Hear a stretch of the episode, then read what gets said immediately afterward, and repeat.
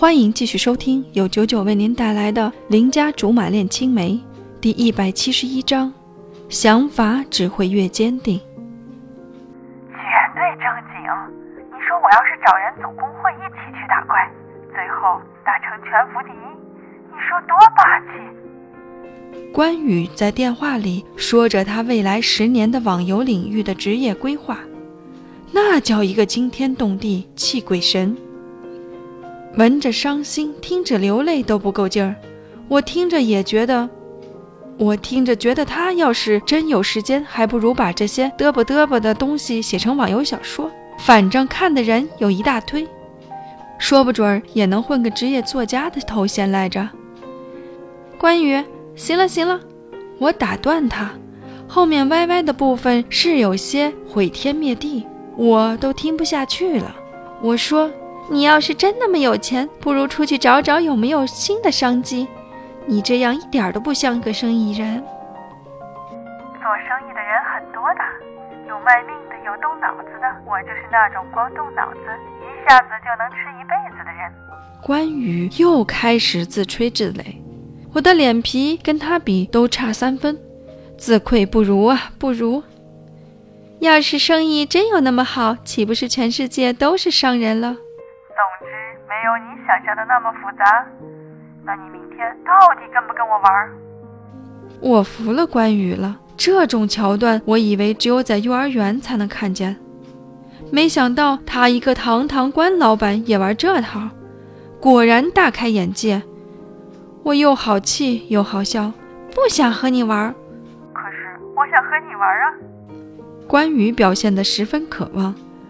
我都能听到那部同名电视剧的主题曲了。关羽的内心世界估计正在悲鸣着。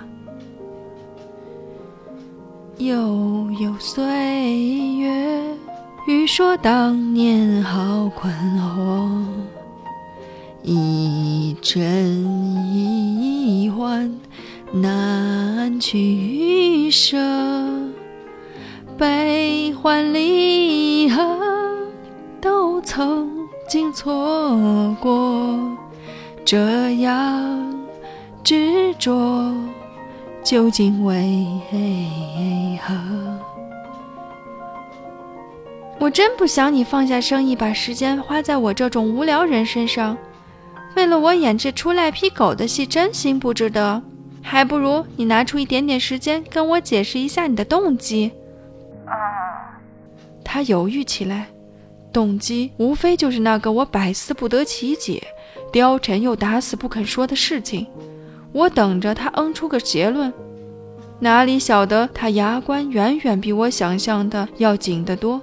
他憋了半天，居然说：“动机就是我实在太想你了，你多招人喜欢呀！”噗！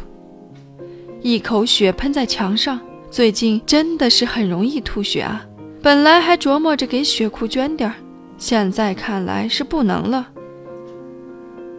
你不说就别跟我瞎叨叨，说一晚上都没入正题。你干脆改名叫关墨迹得了。气冲冲的要挂电话，忽然想起来，必须跟他说，明儿别来找我，后儿也别来，大后更别来。为这个你就跟我绝交？关羽难以置信，我都能想象到他张大嘴巴、瞪大眼睛的模样。我可没有说这话，都怪你老人家想象力太过丰富。别挂电话！他一声惊呼，差点把我耳朵吼聋了。他说：“刁妹妹，做哥哥的劝你，不管你水性好不好，是浑水就不要淌。就算你不在乎自己。”也别让别人担心。要是你出点什么事儿，有个三长两短，我们都会很后悔。我知道他说的是貂蝉，不过这个世上有句话叫自作自受。我愿做，谁都没有办法拦着我。不过为了让他们放松警惕，我只好说知道了，我不会乱来的。你们也别挖空心思想着怎么保护我，还是干正经事重要。他似乎相信了，其实他不懂，别人越是劝我，我的想法只会越坚定。